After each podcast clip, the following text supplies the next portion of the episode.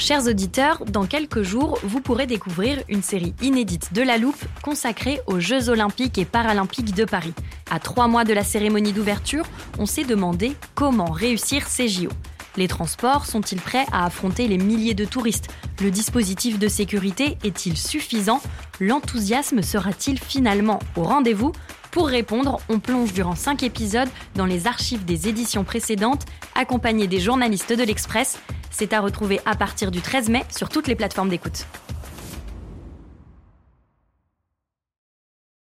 I'm Sandra, and I'm just the professional your small business was looking for. But you didn't hire me because you didn't use LinkedIn jobs. LinkedIn has professionals you can't find anywhere else, including those who aren't actively looking for a new job but might be open to the perfect role, like me. In a given month, over 70% of LinkedIn users don't visit other leading job sites. So if you're not looking on LinkedIn, you'll miss out on great candidates like Sandra. Start hiring professionals like a professional. Post your free job on linkedin.com/people today.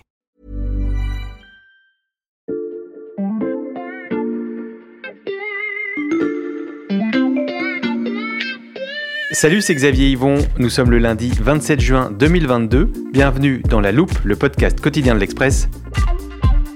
Allez, venez, on va écouter l'info de plus près. Bon, où est-ce que j'ai rangé cet épisode? Il date un peu, j'ai un peu de mal à le trouver. Alors, B, blockchain, non, c'est plus loin. Covid, non. Daesh, Europe, finance, forêt. J'y suis presque. Ah, G, GAFAM, gaz, le voilà. Génétique. L'intelligence de Pebo, qui est suédois, est justement de se dire que la génétique pourrait servir aussi à étudier de l'ADN ancien pour éclairer l'histoire de l'humanité. Il y a quelques mois, je vous faisais découvrir la paléogénétique, euh, l'extrait que je cherchais un peu plus loin, mais je vous résume l'épisode pour ceux qui ne l'auraient pas écouté ou qui l'auraient oublié. Avec Bruno Cotte, le chef du service sciences de l'Express, nous avions retracé l'histoire de nos gènes depuis euh, l'homme de Néandertal et découvert que ces très anciennes modifications génétiques avaient encore des conséquences pour notre santé aujourd'hui. Certaines variations transmises seraient à l'origine de certaines maladies contemporaines. Je pense aux maladies auto-immunes, je pense à la maladie de Crohn, je pense au lupus, je pense aux maladies hépatiques, je pense au diabète de type 2. Ça, on dit que ça viendrait de gènes ou de séquences génétiques issues de Néandertal. Utiliser la génétique pour regarder loin en arrière dans notre histoire, ça, c'était l'idée d'un Suédois.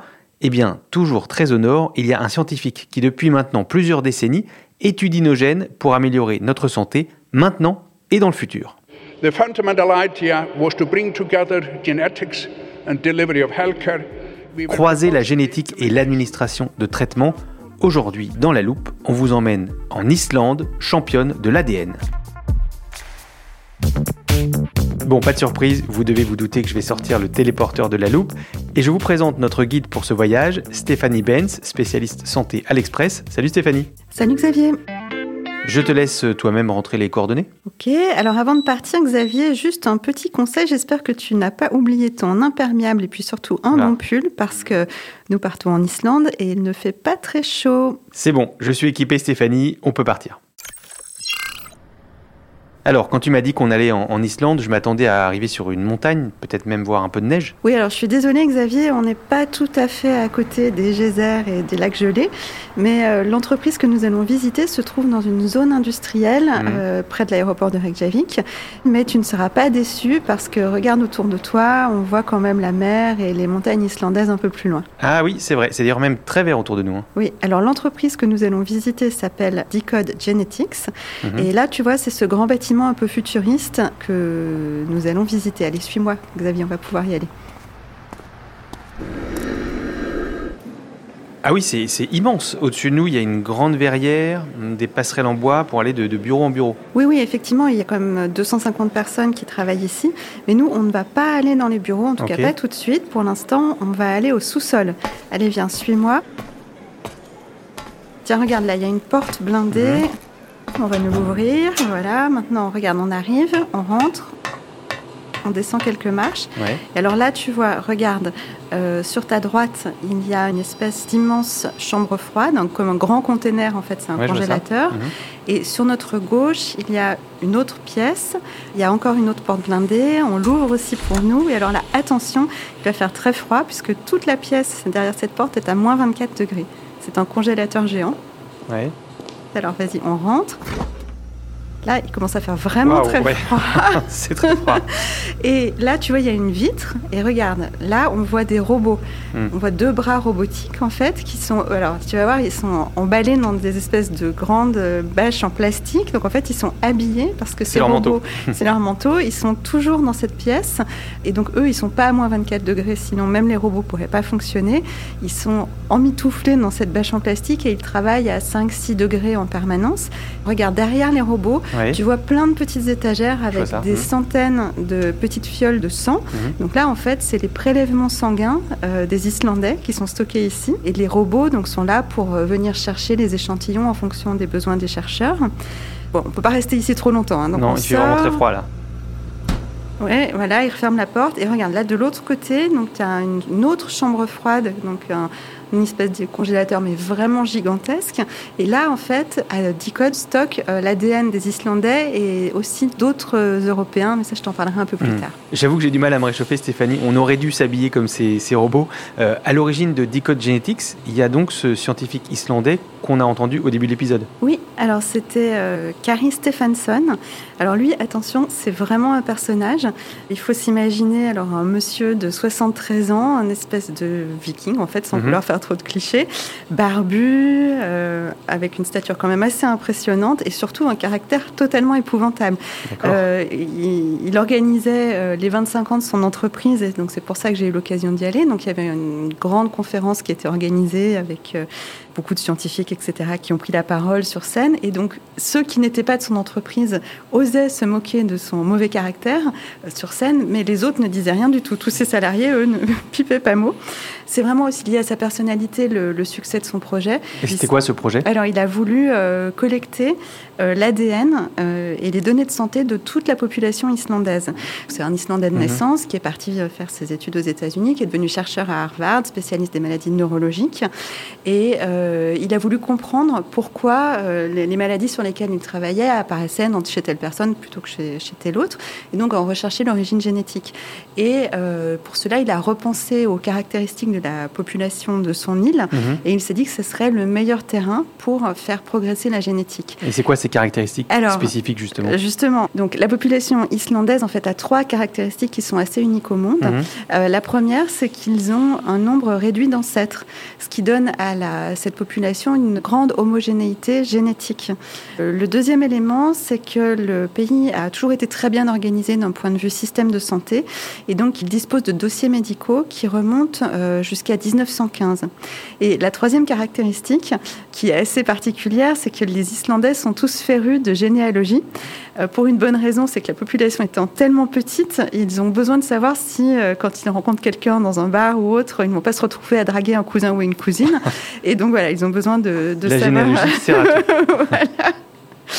Mais du coup, toutes ces caractéristiques en font euh, un terrain vraiment idéal, comme je le disais, pour la génétique, parce que ça permet de suivre l'évolution d'une maladie au, sein de familles euh, grâce au, au relevé généalogique. Si je résume, on a l'homogénéité d'une population, euh, des dossiers médicaux anciens, des arbres généalogiques très complets, on a compris pourquoi.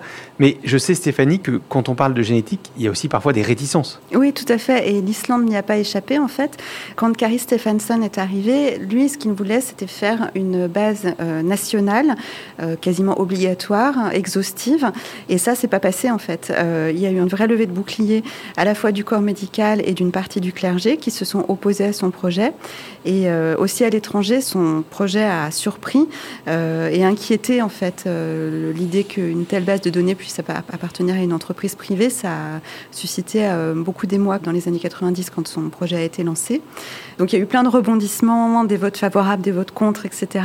Finalement, il n'a pas pu obtenir de créer cette base na- nationale exhaustive comme il le souhaitait au départ, mais il a réussi à convaincre les Islandais de participer à son projet et finalement, aujourd'hui, Decode possède effectivement l'ADN de près de 70% de la population islandaise. Donc il y a l'ADN de plus de deux tiers de la population islandaise dans ces grands congélateurs là juste en face de nous. Ah Oui, tout à fait. Ils ont euh, plus de 500 000 tubes de sang qui ont été prélevés sur 180 000 personnes.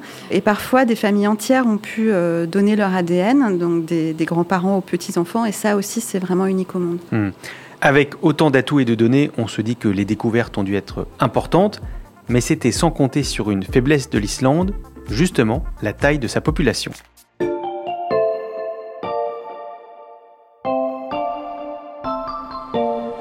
Bon, Stéphanie, je pense qu'on a terminé notre visite de Decode Genetics. Je te propose qu'on reprenne le téléporteur pour rentrer au studio et tu me racontes le reste de l'histoire. Ça marche, Xavier, je te suis. Ah, on est mieux ici, je commençais à avoir un petit peu froid près de ces grands congélateurs. On a bien compris comment les spécificités de la population islandaise avaient permis la création de Decode Genetics. Qu'est-ce que l'entreprise a pu découvrir en, 25 ans? Alors en fait, ils ont fait vraiment plein de découvertes. Euh, ils ont découvert des variants protecteurs contre la maladie d'Alzheimer, d'autres qui protègent contre les maladies coronariennes. Euh, ils ont aussi découvert des facteurs de risque de cancer, de glaucome, des gènes aussi qui sont impliqués dans la détermination de la taille ou la couleur de la peau. Ils ont fait beaucoup aussi de recherches fondamentales sur euh, les mécanismes d'apparition des mutations. Par exemple, c'est Dicode qui avait montré il y a quelques années que les mutations qui apparaissent nouvellement chez les enfants sont plutôt liées en fait à l'âge du père. Plus le père est âgé, plus il y a de risques d'avoir des mutations qui vont donner des pathologies chez les enfants, des pathologies génétiques. Euh, donc en fait, ils ont fait vraiment beaucoup de découvertes. Ils ont collectionné les unes de la revue scientifique Nature, mais ça n'est pas allé plus loin. C'est-à-dire, ça n'est pas allé plus loin? Ben, c'est-à-dire qu'au départ, Carrie Stephenson espérait comprendre l'origine de toutes les maladies mhm. et euh, euh, pouvoir les traiter en mettant au point des médicaments. Et en fait, euh, ça s'est avéré beaucoup plus compliqué. Il faut se rappeler que quand il a monté son entreprise, on était il y a 25 ans, dans les années 90. Depuis, il y a eu évidemment plein d'avancées en génétique. On s'est rendu compte que la génétique était beaucoup plus compliquée et ils n'ont pas pu mettre au point des avancées monétisables, c'est-à-dire des médicaments qu'ils pouvaient commercialiser. Et pourquoi ils n'ont pas réussi? Parce qu'en fait, il y a 25 ans, on ne savait pas à quel point la génétique était compliquée. Donc ils ont pu trouver euh, des gènes ou des mutations sur des gènes euh, correspondant à des maladies rares, mais par contre, ils n'ont pas pu trouver le gène du diabète ou le gène du cancer, parce qu'en fait, tout bêtement, celui-ci n'existe pas. On a découvert au fil du temps que, par exemple, pour une maladie comme le diabète, il y avait bien euh, des facteurs génétiques qui étaient en cause, mais ces facteurs génétiques, en fait, ce sont de très très nombreux variants qui sont répartis sur tout le génome et pas un gène qui va déterminer la maladie. Et donc partant de là, ça devient beaucoup plus compliqué. D'abord d'être sûr qu'on a tous les facteurs génétiques impliqués et puis ensuite de pouvoir les traiter puisqu'on ne sait pas quelle cible adresser et euh, il y en aurait beaucoup trop en fait. Hmm. Donc si je te suis bien, il faudrait en fait avoir beaucoup plus de données. Exactement. Et finalement, euh, au fil du temps, les généticiens se sont rendus compte qu'il fallait de très grandes bases de données pour arriver à comprendre et à découvrir euh, les gènes impliqués dans euh, les maladies communes. Parce qu'en fait, en Islande, comme la population est petite, par définition, il y a peu de malades, beaucoup moins que dans des pays comme les États-Unis ou la France. Et donc, ils n'avaient pas assez de malades dans leur base de données pour aller plus loin dans ce qu'ils pouvaient faire. Mais si euh, Decode Genetics n'arrive pas à développer des médicaments monétisables, comme tu dis, euh, donc à, rapporter de l'argent, euh, comment ça se fait que 25 ans après, l'entreprise soit encore là? Alors, euh, ça n'a pas été un long fleuve tranquille, hein, tu peux l'imaginer, puisque effectivement, ils n'arrivaient pas à, générer de chiffre d'affaires. Donc, ils ont dépensé beaucoup d'argent pour leurs recherches sans en gagner. Ils ont fini par épuiser les fonds qu'ils avaient réussi à lever. Et là-dessus, en plus, en 2008-2009, il y a eu la, grande crise financière qui avait particulièrement euh, frappé l'Islande. Et euh, Dicode s'est retrouvé au bord de la faillite. Mais toutes les connaissances qu'ils avaient accumulées, toutes leurs méthodes de travail, tous leurs outils avaient quand même un intérêt. Et la preuve, puisque euh, finalement, ils ont été rachetés par un grand laboratoire pharmaceutique américain pour 413 millions de dollars euh, en 2010. Decode a donc été sauvé, mais si les Islandais ne parviennent pas à mettre au point des médicaments, il est temps de se demander à quoi peuvent désormais servir toutes ces données.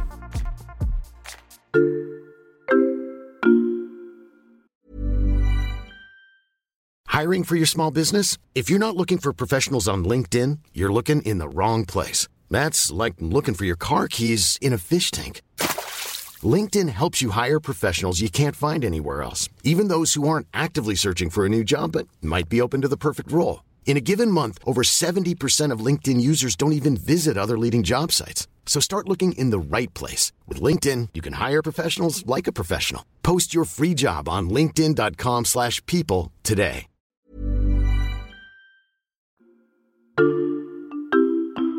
Stéphanie, je repense à une chose dont tu m'as parlé tout à l'heure au début de notre visite. Tu as dit qu'il y avait un congélateur avec les données d'autres populations européennes. Oui, effectivement, parce que donc Carrie Stephenson s'est quand même rendu compte assez vite que la population islandaise ne suffirait pas à mener à bien ses recherches.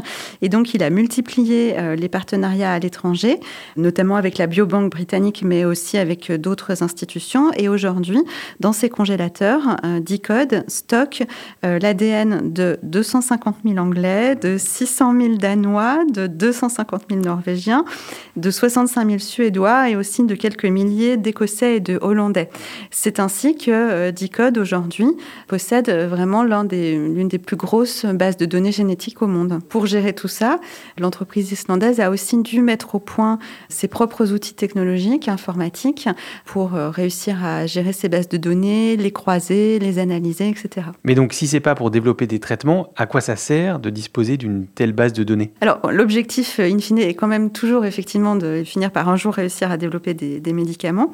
Et en attendant, en fait, leurs données euh, servent à beaucoup de choses en matière de, recherche pharmaceutique. Par exemple? Alors, par exemple, le laboratoire américain Amgen a développé un traitement très très efficace pour lutter contre le cholestérol, tellement efficace que le cholestérol euh, des personnes traitées descend à des niveaux très faibles. Et quand ils ont présenté ces résultats, les autorités sanitaires se sont inquiétés de l'effet sur les patients traités d'avoir un taux de cholestérol aussi bas, puisque le cholestérol est aussi un constituant du cerveau. Et donc, pour répondre à cet argument, euh, à ces inquiétudes, Dicode a hum, fouillé ses bases de données et ils ont découvert euh, que certaines personnes avaient des gènes qui les prédisposaient à avoir des taux de cholestérol vraiment extrêmement bas et que pour autant, ces personnes étaient parfaitement normales, n'avaient pas de retard mental ni quoi que ce soit, ni de difficultés cognitives, euh, ni, ni rien du tout. Et donc ça a permis d'apporter des arguments pour euh, rassurer les autorités sanitaires sur l'impact de ce médicament anticholestérol. Et ils peuvent aussi et surtout euh, repérer les personnes qui sont à risque pour des raisons génétiques euh, de développer telle ou telle pathologie. Et ça, ça peut les aider à mieux cibler les essais cliniques et donc à faire des économies. Et c'est pas négligeable puisque ces médicaments type anticholestérol, etc., doivent généralement être testés sur des très grandes populations. Ok, donc là, la génétique est utilisée pour améliorer les essais thérapeutiques. Est-ce qu'il y a d'autres applications, Stéphanie? Oui, alors évidemment, demain, si les essais cliniques euh, fonctionnent, les patients seront aussi sélectionnés sur la base de leurs caractéristiques génétiques pour euh, bénéficier ou pas de tel ou tel traitement. Et puis, euh, on a aussi des projets de recherche qui visent à mieux cibler le dépistage et par exemple le dépistage du cancer du sein. Donc aujourd'hui, tu sais que le dépistage est proposé tous les deux ans à toutes les femmes de plus de 50 ans. Mais demain, peut-être que en proposant aux femmes de faire un test génétique, on pourra voir euh, lesquelles sont euh, génétiquement plus prédisposées que d'autres au cancer du sein et adapter la fréquence des mammographies.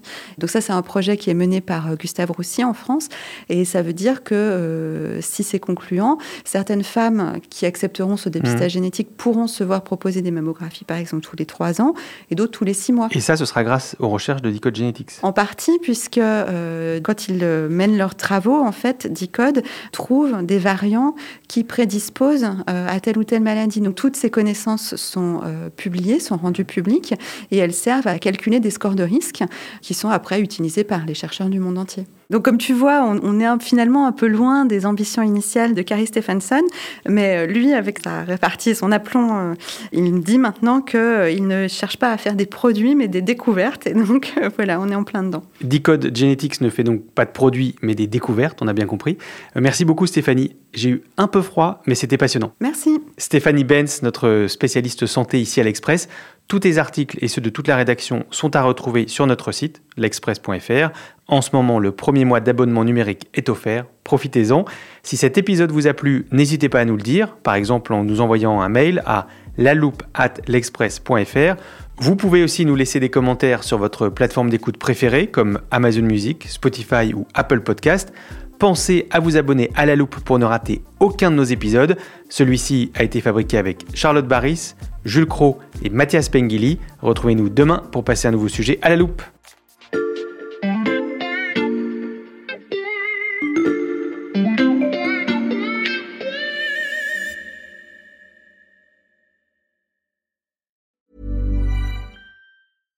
Hey, it's Paige DeSorbo from Giggly Squad. High quality fashion without the price tag. Say hello to Quince. I'm snagging high-end essentials like cozy cashmere sweaters, sleek leather jackets, fine jewelry, and so much more. With Quince being 50 to 80% less than similar brands.